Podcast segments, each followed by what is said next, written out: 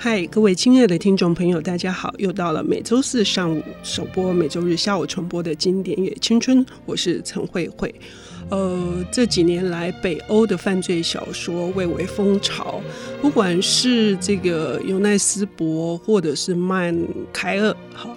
但是呢，其实它有一个源头是在六十年前哦，将近有。半个世纪之久的这个马丁贝克刑事档案系列，呃，它可以说是这个北欧的小说，或者是。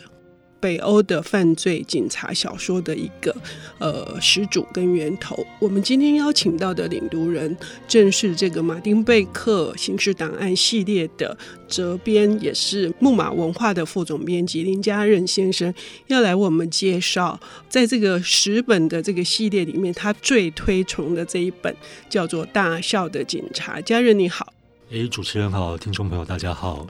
嗯，这个系列哈，不管怎么说，呃，你终于跑完了这个 将近一年的马拉松陪他们跑完一年。呃呃，这个过程当中，我也再次重读，甚至有一些书还读了三次哈。不仅深深的被作者他们的写作功力所觉得是大为激赏之外，我都跟这些里面的警察们都变成了朋友。感觉要一起去吃宵夜，对不对？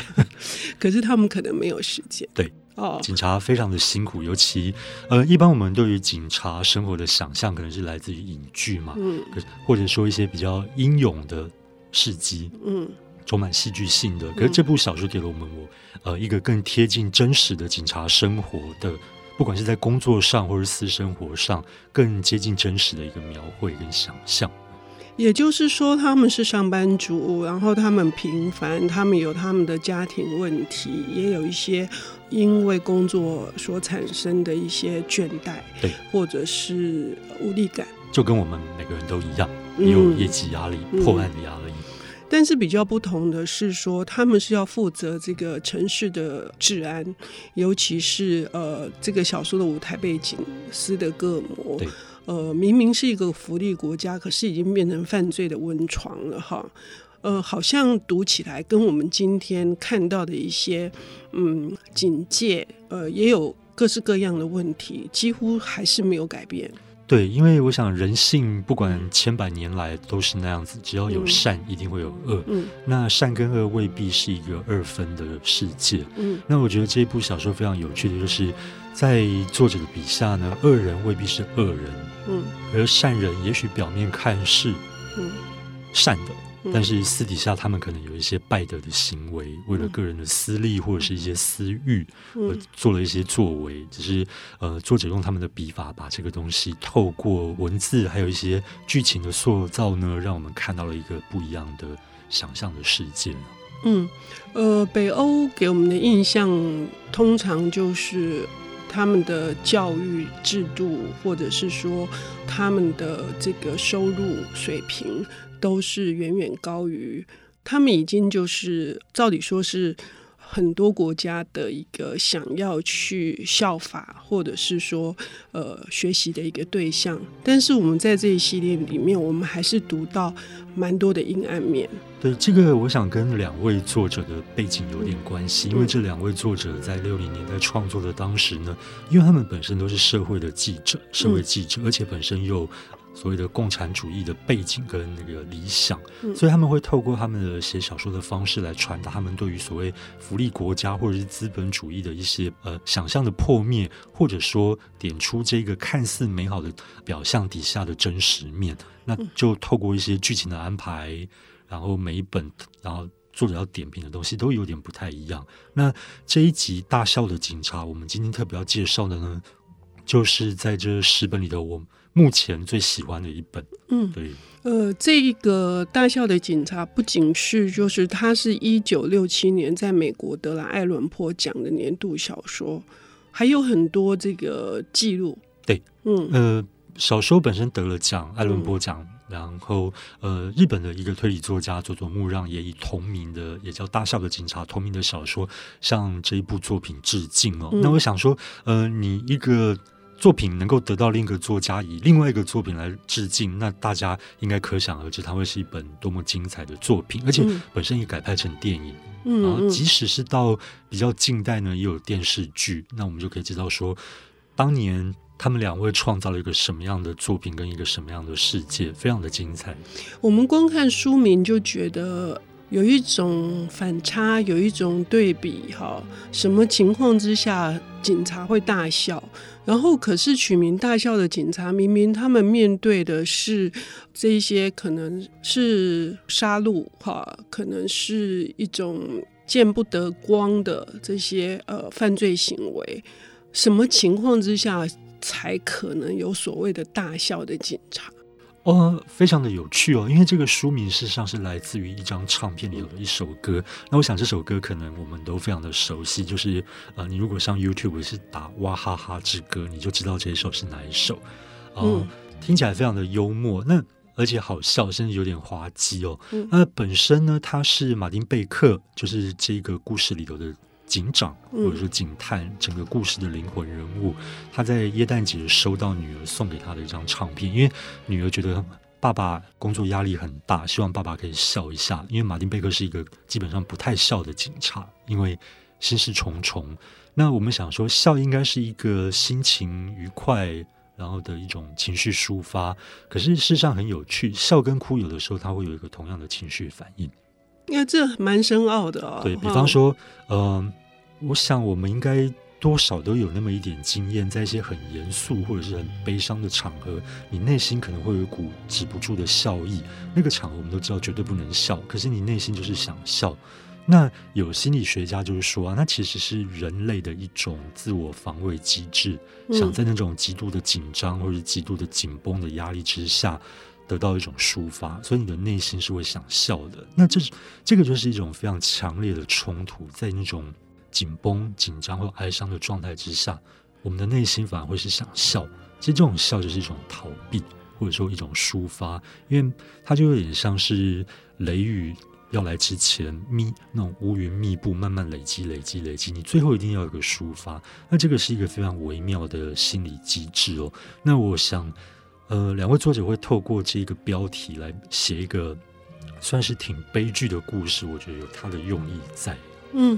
呃，刚刚嘉任说了，就是呃，这本书用一个比较蓄积的、慢慢的去逼近，哈，呃，可能是会产生一种荒谬，然后产生一种觉得，呃，这个世界简直就是。本末倒置，或者是这世界为什么会有这么可恶，或者是说这么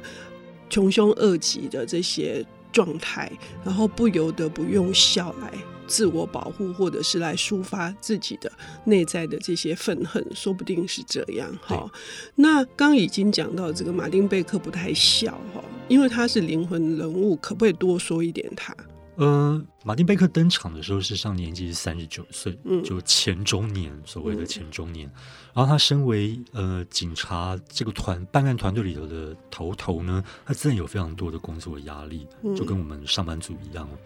嗯、呃，虽然警察有的时候因为出于工作或者是职责，他需要保持一定的冷静，但是我这个十本连续编下来，发现他其实是一个表面冷静，但是内心其实蛮澎湃汹涌的一个人物。嗯呃，在第四集的时候，他的婚姻还不是太幸福，就跟太太结婚十八年，然后跟女儿关系还好，但是跟儿子关系不好，就是一个父子常见会有的那种相处的冲突。那他只能透过工作来达到自己跟家庭生活上面的一个落差的平衡。那是一个还蛮。我不能说他是英雄人物，嗯，哦，因为过去我们对于影剧里或电影里头的那种所谓的警长的形象，往往是充满了英雄风格。可是他就是一个可能我们日常生活当中会遇到的那一种警察，或者说凡人。可这个凡人呢，他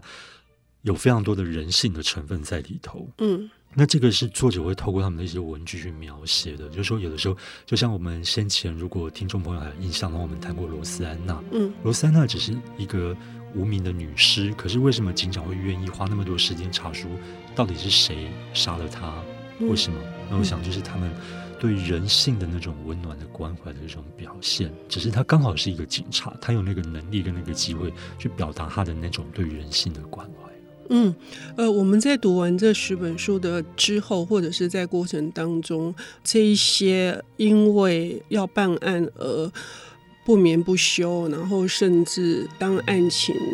完全陷在一个胡同、死胡同里面的时候，那他们的这种焦躁，他们的这种不安，然后公平正义无法伸张的时候，最后是什么让他们呃要？有一个疑问，就是我为什么要当警察？哈、嗯，那我们都会在这个作品里面、呃、看得出来。至于这本《大笑的警察》，它又是一个怎样子的？我认为是大悲剧。我们要休息一下，等一下回来。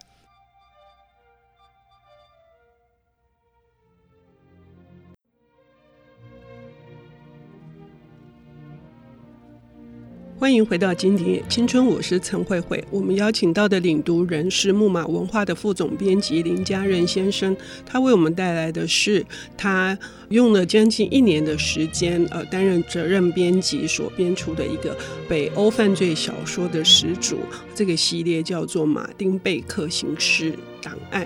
呃，总共有十本哈，这十本呢是两个作家通力完成的。呃，今天他要谈的是这个。被称为经典中的精品，大笑的警察。哈，上半段我们已经知道说，这个笑可能是来自于极度的紧绷之后，呃，得到了一种抒发。哈，这个抒发当然是破案，但是我们不能破梗。我们来讲，这到底是一桩什么样子的呃大悲剧呢？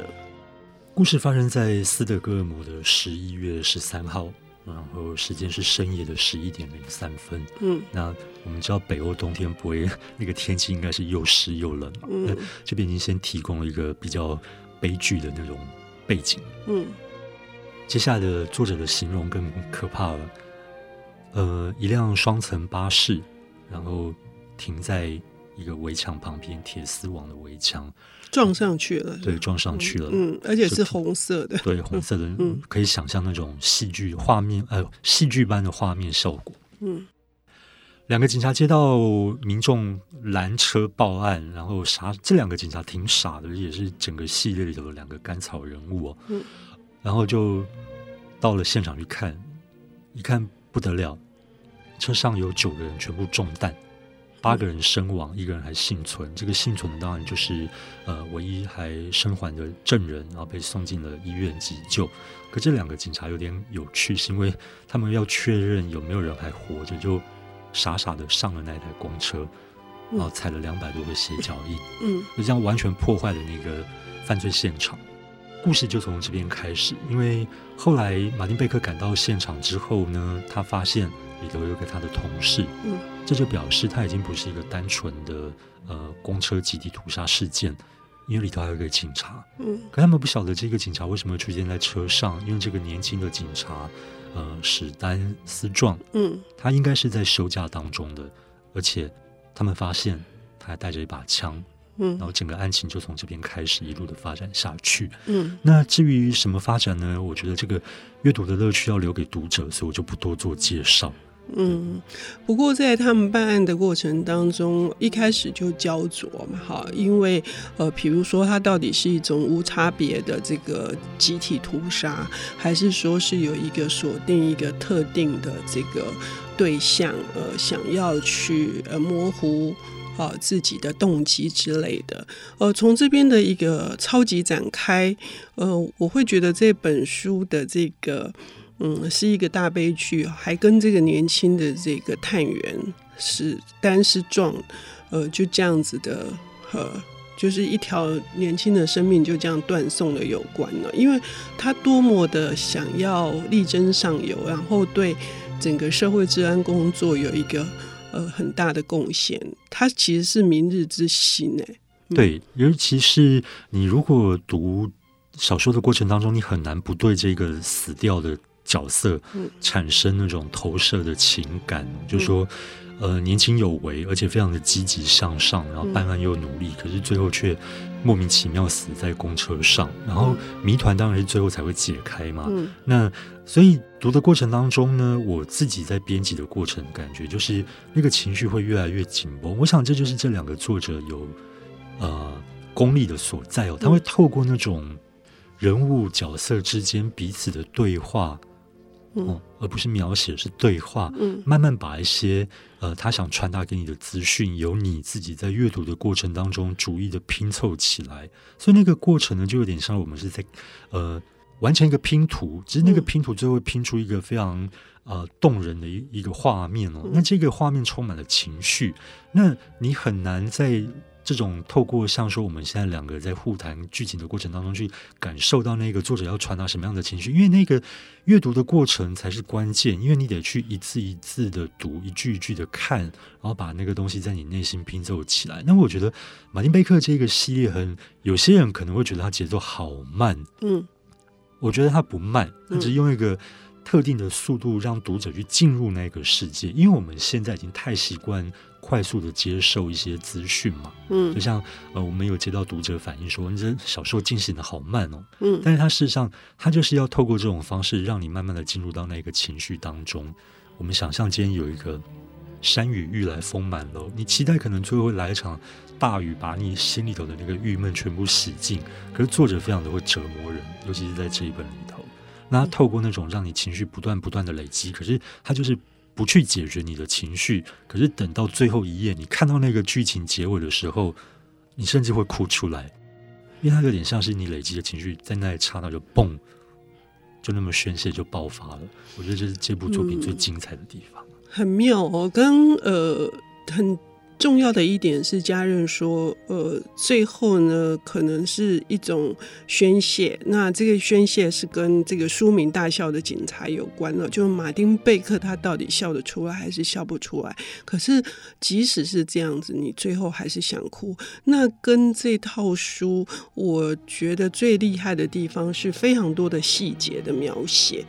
他的那些细节，包括生活上面的一个动作，一个杯子，或者是呃，就是一个呃，马路上面的凄风苦雨的在追捕犯人，就是他有太多的这种呃，可能现在的写作就是犯罪推理小说、侦探小说的写作，呃，比较不一样的地方是，他非常非常的巨细靡遗的描写。警察他们到底是怎样一步一脚印的在办案的？对。因为就像过去的古典推理警察，呃，所谓的神探，你可能根本不需要出门，嗯，你只要有一个很好的大脑，嗯，然后还有一杯很好的茶跟一张很好的沙发，嗯，你可能就可以破案了，嗯。但这些警察不是所谓的神探，他们需要去实地到犯案犯罪现场去看、去查证据，嗯，甚至有的时候根本就是无功而返、原地踏步，嗯，或者说就像作者写的，有的时候破案根本就是一个上天的帮助，或者只是。狗屎运，嗯，它并不是真的说你有有多少付出，你就有多少收获。嗯，那我想这个更贴近所谓的真实人生。嗯嗯嗯，呃，大笑的警察的这个呃呃，既然是一个耶诞礼物，那我也注意到一点哈，就是呃。作者是相当的在批判的。我们撇开那个案情来说，就是呃，另外一种情绪也会呃无形当中的渗透在读者的心里面。就是呃，我们认为呃，耶诞节是一个互相祝福的，是一个温馨的团聚的。可是呢，在这本书里面，他也有一些想要反转跟颠覆的地方。对，为什么马丁贝克会收到这张《大笑的警察》这张唱片呢？因为当时还是黑胶，当时没有 CD 这回事，是因为他女儿看他爸爸工作压力好大都不笑，然后就故意买一张可能会逗他爸爸笑的那个唱片。嗯，那当中有一个情节，那这个情节无关剧情的那个破案发展，所以我可以稍微透露一下。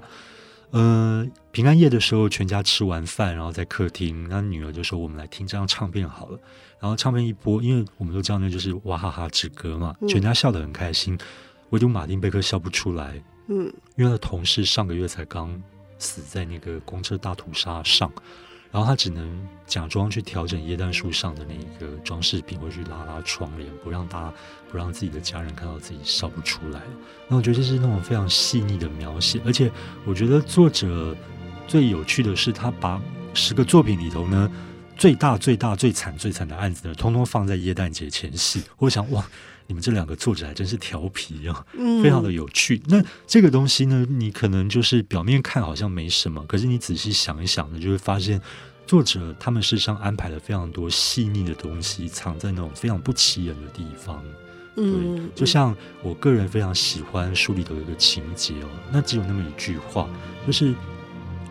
马丁贝克有一个非常讨人厌的同事，叫冈瓦德拉森，就是身高将近两百公分，人高马大，然后一脸冷峻，然后出生的是有钱人家，可就很讨厌上流社会那种虚伪贪财，所以才跑来当警察。可是你也知道，这种出身的人往往性格高傲，嗯，所以呢，他就跟同事就很不得同事的缘，人缘也处得不好。那他的同事殉职了，就是死在公车上的这个年轻同事殉职了。拉森是第一个到现场的警察之一。那他平时是很瞧不起这个史丹斯壮的，一天到晚吐他的槽。对，可是，嗯，发生这么大的案件，你需要开记者会嘛？然后没有人想去开那个记者会，因为要解释太多东西了，所以。其中一个同事就拱他说：“拉森，你去开好了，你他妈还出风头，然后又体面。”然后拉森也就说：“好。”可这时候他问了一句话，嗯，我觉得完全把作者的功力描写出来，或者说他透过这句话来传达一些很很人性、很温暖，但是表面上没有讲的东西。嗯，拉森问了他的所有的同事，他说：“有人通知这个同事的妈妈吗？”嗯嗯，大家全部傻眼。嗯。因为没有人想到这个问题。嗯，我们看到了一个呃最讨人厌的、最机车的、最粗鲁的，然后我们不相信说他能够。有这样子的关怀，哈，呃，可是他却用一句话就十足的表达了出来。这是刚瓦德拉森。那至于还有其他的这个马丁贝克的这个组员们，他们又在这个十集里面，哈，会有什么样子的？不管是心境、人生遭遇，各式各样的变化。呃，我自己全部看完了，非常非常的喜欢哈。呃，也感谢这个家人把这一套书真的完整的呈现出来哦，非常的清爽的封面，很喜欢，干干净净。对，欢迎各位听众朋友能够来读这个系列《马丁贝克刑事档案》，谢谢家人，谢谢。